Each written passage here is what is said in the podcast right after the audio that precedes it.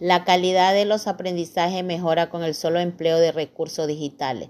Los recursos digitales evidentemente mejoran el aprendizaje de los estudiantes, puesto que el uso de recursos audiovisuales despierta el interés, motivan para mantener su atención individualmente, facilitan la comprensión de los contenidos curriculares.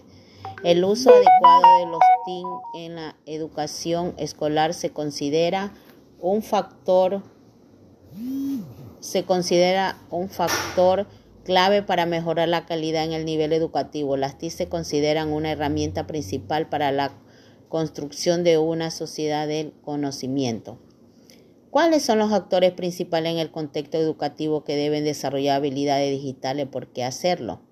Las autoridades, los docentes, los estudiantes y los padres de familia son las actores principales los cuales deben desarrollar habilidades digitales para el proceso de enseñanza-aprendizaje, que esto se les ayudará a disponer de la competencia necesaria que les permitan incorporar de forma natural. Los TIC y su práctica pedagógica constituyen la variable fundamental para garantizar el éxito del esfuerzo aprendido. ¿Cuáles son las oportunidades y desafíos que enfrenta el proceso de enseñanza-aprendizaje con la adquisición de habilidades digitales? La incorporación de las TIC en la educación ha abierto grandes posibilidades para mejorar los procesos de enseñanza-aprendizaje.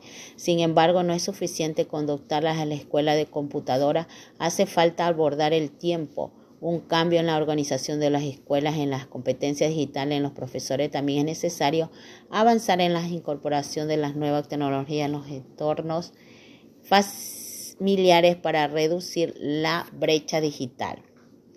El desarrollo de habilidades digitales es un tema de manejo de dispositivos digitales o el diálogo de estos recursos con el contexto educativo.